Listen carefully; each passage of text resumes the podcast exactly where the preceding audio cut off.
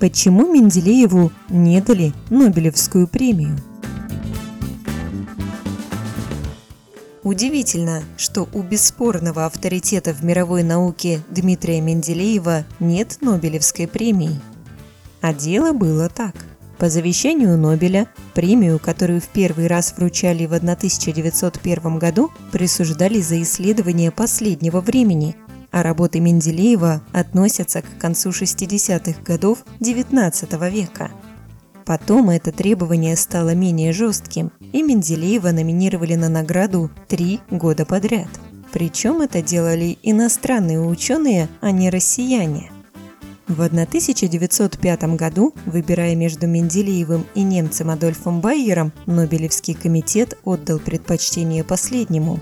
В следующем году премию Менделееву присудили, но это решение комитета не поддержала Шведская Королевская Академия Наук, которой принадлежит последнее слово. Причиной стала личная неприязнь к Менделееву со стороны принимавших решения шведских академиков – Наконец, в 1907 году и комитет, и шведские академики решили, Дальше не присуждать награду Менделееву просто неприлично, и собирались наградить ученого. Но Дмитрий Менделеев умер в феврале 1907 года, не дождавшись премии, которая, согласно правилам, посмертно не вручается.